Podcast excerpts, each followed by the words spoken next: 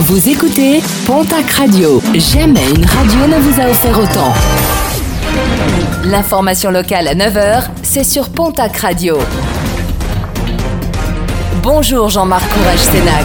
Bonjour à toutes et à tous. Le collectif Nos Porcharan n'entend pas baisser les bras après le feu vert de la préfecture des Hautes-Pyrénées à l'installation d'une porcherie industrielle sur la commune d'Aussin. De nouvelles actions devraient être mises en place. Certains militants souhaitent par ailleurs faire de ce site une ZAD, une zone à défendre. Éjectés de la gare de Tarbes, les travaux d'aménagement d'une boutique du quotidien, travaux qui devaient être achevés dans les prochains jours, sont à l'arrêt. L'entreprise en charge du chantier a tout bonnement été exclue.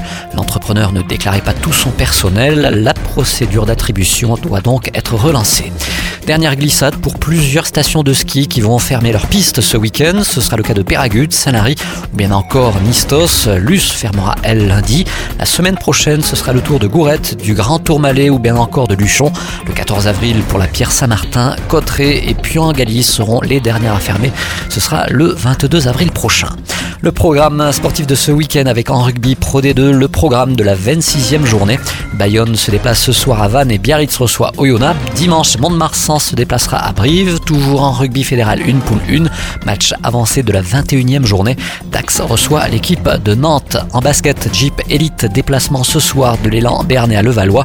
Et puis en football, championnat national, le POFC reçoit ce soir l'équipe de Bourg-en-Bresse.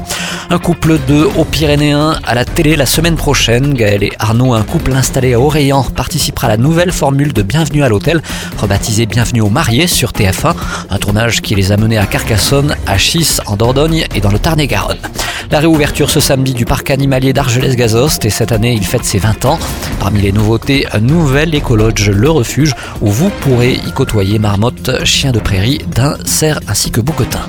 Et puis n'oubliez pas la tenue du deuxième forum autisme Pyrénées demain samedi du côté de la salle des fêtes de Lannemezan. La thématique abordée cette année sera l'inclusion, la recherche d'un habitat, d'un accompagnement, d'un emploi. Thierry Dussautoir sera le parrain de l'événement.